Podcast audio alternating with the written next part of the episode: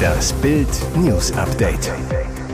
Es ist Mittwoch, der 23. November und das sind die Bild Topmeldungen. Neue Spur in Deutschlands hinterhältigstem Mordfall.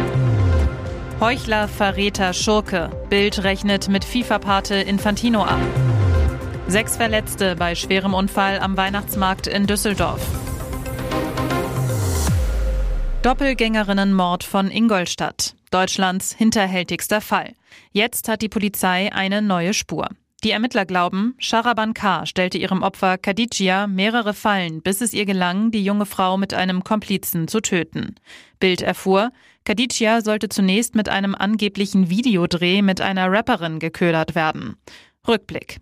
Am 16. August suchte ein Elternpaar nach seiner Tochter Sharaban in Ingolstadt. Mutter und Vater entdeckten ihren Mercedes vor dem Wohnblock ihres Bekannten Shekir K. Der Schock. Auf der Rückbank lag eine Leiche. Die Eltern glaubten, es sei ihre Tochter, weil das Opfer dieser zum Verwechseln ähnlich sah. Tatsächlich aber handelte es sich um die tote Algerierin Khadija aus Eppingen. Die Ähnlichkeit der Frauen kein Zufall. Laut Polizei wollte Kosmetikerin Sharaban ihren Tod vortäuschen, um ihrer Familie zu entkommen. Für die Tat soll sie dem Kosovo-Albaner Shekir K. 80.000 Euro gezahlt haben. U-Haft wegen Mordverdacht. Beide schweigen. Jetzt die neue Spur der Ermittler. Anfang August erreichte Beauty-Bloggerin Khadija eine Anfrage übers Internet, ob sie in einem Musikvideo von Rapperin Lün mitmachen wolle. Die Rapperin ist in der Region bekannt, lebt nur 17 Kilometer von Khadija entfernt. Doch Khadija fragte über Instagram bei der Sängerin selbst nach. Lün, alles fake, geh nicht hin. Khadija befolgte den Rat. Doch wenig später kam ein Modelangebot von einem neuen Instagram-Profil. Dieses Mal sagte Khadija zu. Ihr Traum von Ruhm und Erfolg führte offenbar direkt in die Todesfalle. Als Gianni Infantino zum FIFA-Präsidenten gewählt wurde, versprach er, den korrupten Weltverband zu säubern. Doch nach sechs Jahren Alleinherrschaft ist klar, Infantino ist um einiges gefährlicher als sein Vorgänger Sepp Blatter. Bild rechnet ab mit dem Paten des Weltfußballs. Infantino der Heuchler.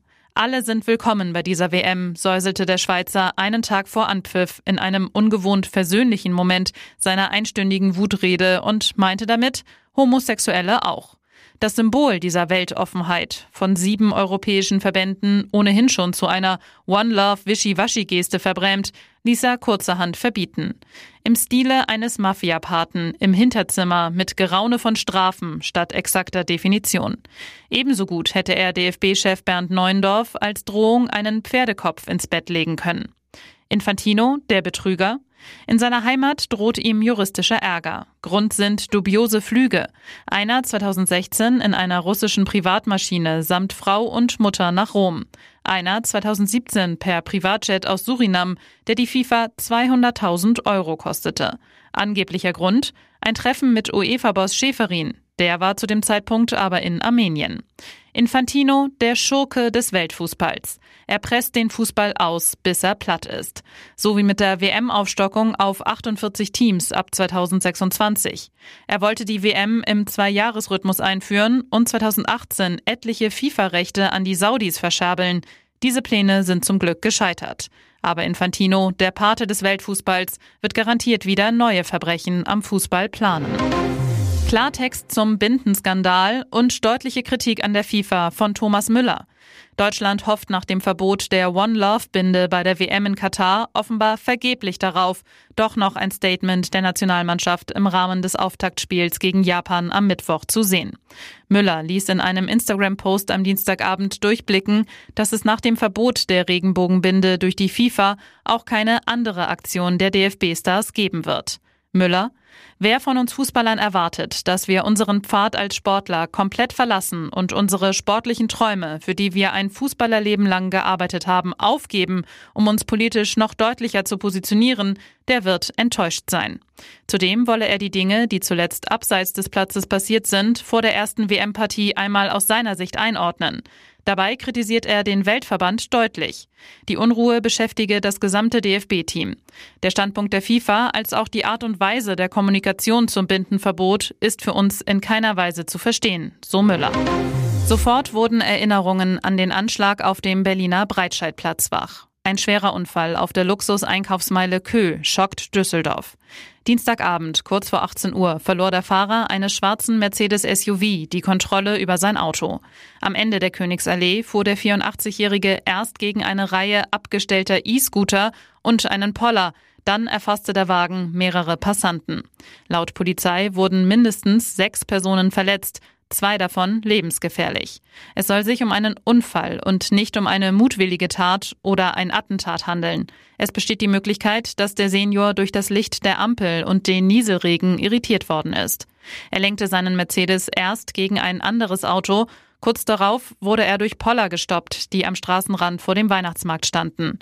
Ohne die Poller hätte der Unfall viel schlimmer ausgehen können. Schadet Trump das im Rennen um den Wiedereinzug ins Weiße Haus?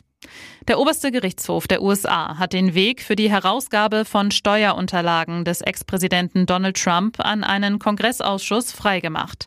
Der Supreme Court wies am Dienstag einen Antrag von Trumps Anwälten ab, die Übermittlung der Steuerdokumente aufzuhalten. Der Republikaner hatte sich über Jahre auf rechtlichem Weg gegen die Herausgabe der Unterlagen gewehrt. Jetzt scheiterte er vor dem höchsten Gericht des Landes. Entgegen der üblichen Gepflogenheiten in den USA hatte der Immobilienunternehmer Trump seine Steuererklärungen weder als Präsidentschaftskandidat noch nach seinem Einzug ins Weiße Haus öffentlich gemacht. Trump war der erste Präsident seit Richard Nixon, der die Offenlegung verweigerte. Das führte zu Spekulationen, er habe etwas zu verbergen. Und jetzt weitere wichtige Meldungen des Tages vom Bild Newsdesk. Die Bundeswehr wird aus Mali abgezogen. Der derzeit gefährlichste Einsatz der Bundeswehr steht vor seinem Ende. Die deutschen Soldaten werden aus dem westafrikanischen Krisenland Mali abgezogen. Das bestätigte Regierungssprecher Steffen Hebestreit am Dienstagnachmittag nach einem Spitzentreffen unter Leitung von Kanzler Olaf Scholz in Berlin. Demnach soll der Einsatz spätestens im Mai 2024 beendet werden.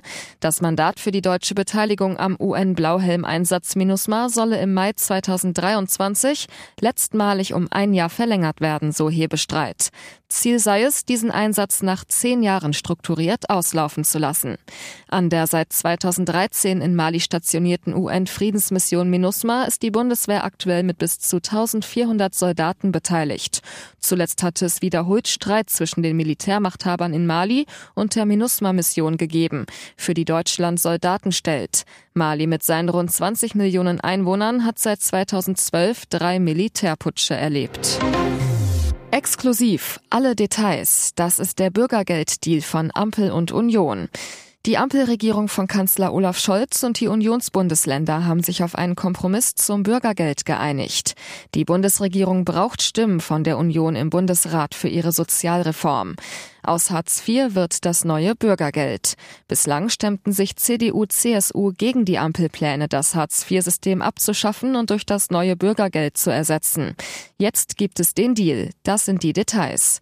Die sechsmonatige Vertrauenszeit soll entfallen. Das heißt, es soll von Beginn an Sanktionen für Pflichtverletzungen und Meldeversäumnisse geben. Sogenannte Pflichtverletzungen, zum Beispiel wenn ein Termin bei der Arbeitsagentur nicht wahrgenommen wird, sollen mit finanziellen Einbußen bestraft werden. Weiterer Unionserfolg, die Karenzzeit wird gekürzt. In dieser Zeit sollen das Vermögen und die Wohnverhältnisse der Bezieher nicht überprüft werden. Die Ampel wollte zwei Jahre, nun wird die Karenzzeit auf zwölf Monate gekürzt. Und das Schonvermögen wird gesenkt, für die erste Person auf 40.000 Euro, für jede weitere Person im Haushalt 15.000 Euro. Für Eigentumswohnungen und Häuser soll es eine Härtefallregelung geben. Lebenslang für Polizistenkiller gefordert. Staatsanwalt tat glich einer Hinrichtung. Am 31. Januar wurden Polizeianwärterin Jasmin B. und Oberkommissar Alexander K. bei einer nächtlichen Verkehrskontrolle an einer Kreisstraße nahe Kusel erschossen. Wilderer Andreas S. steht seit Mitte Juni wegen zweifachen Mordes vor Gericht. Er soll die Beamten getötet haben, um Jagdwilderei zu verdecken. Heute gab's die Plädoyers. Staatsanwaltschaft und Anwälte der Opferfamilien B und K. forderten eine lebenslange Haftstrafe und weil die Tat so brutal war, auch die Feststellung der besonderen Schuld. Dadurch wäre ausgeschlossen, dass die Haft nach 15 Jahren zur Bewährung ausgesetzt werden könnte. Oberstaatsanwalt Stefan Orten, die Tat hatte Hinrichtungscharakter. Orten, die Tötung der Polizisten diente der Verdeckung der gewerbsmäßigen Jagdwilderei. Zudem sei das Mordmerkmal der Habgier erfüllt. Ohne die Tat hätte er das erlegte Wild nicht mehr gewinnbringend verkaufen können. Heftig emotional das Plädoyer von Professor Guido Britz, dem Anwalt der Familie von Alexander K. Zwei Polizisten sind auf bestialische Art und Weise zu Tode gebracht worden. Und in Richtung des Hobbyjägers Andreas S. sagte er, es war die Tat eines Versagers. Britz verglich das Vorgehen wie das Abknallen von Beamten wie Tiere. Bundesregierung plant Ausweisrevolution, nie wieder endlose Suche nach einem Termin und nie wieder endloses Warten auf dem Amt. Die Bundesregierung plant eine Ausweisrevolution, die uns künftig die Erneuerung der Dokumente extrem erleichtern soll. Das erklärte eine Sprecherin des Innenministeriums von Nancy Faeser am Dienstag. Demnach soll es optional möglich sein, neue Personalausweise oder Reisepässe per Post direkt nach Hause zugestellt zu bekommen. Das Ministerium plane, den Bürgerinnen und Bürgern die Möglichkeit eines Direktversands anzubieten, so die Sprecherin. Bisher müssen Antragsteller für ein neues Ausweisdokument in der Regel zweimal zu ihrem kommunalen Amt, um es zu beantragen und um es dann abzuholen. Ein Zeitpunkt, ab wann die Ausweisrevolution in Kraft treten soll, nannte Feser nicht. Es handele sich um ein komplexes Vorhaben, das innerhalb der Bundesdruckerei viele interne Änderungen erforderlich mache und auch wesentliche Auswirkungen auf die gewohnte Praxis in den Pass- und Ausweisbehörden sowie Ausländerbehörden habe. Die hierfür erforderlichen technischen wie auch rechtlichen Änderungen seien in der Erarbeitung, erklärte die Ministeriumssprecherin weiter.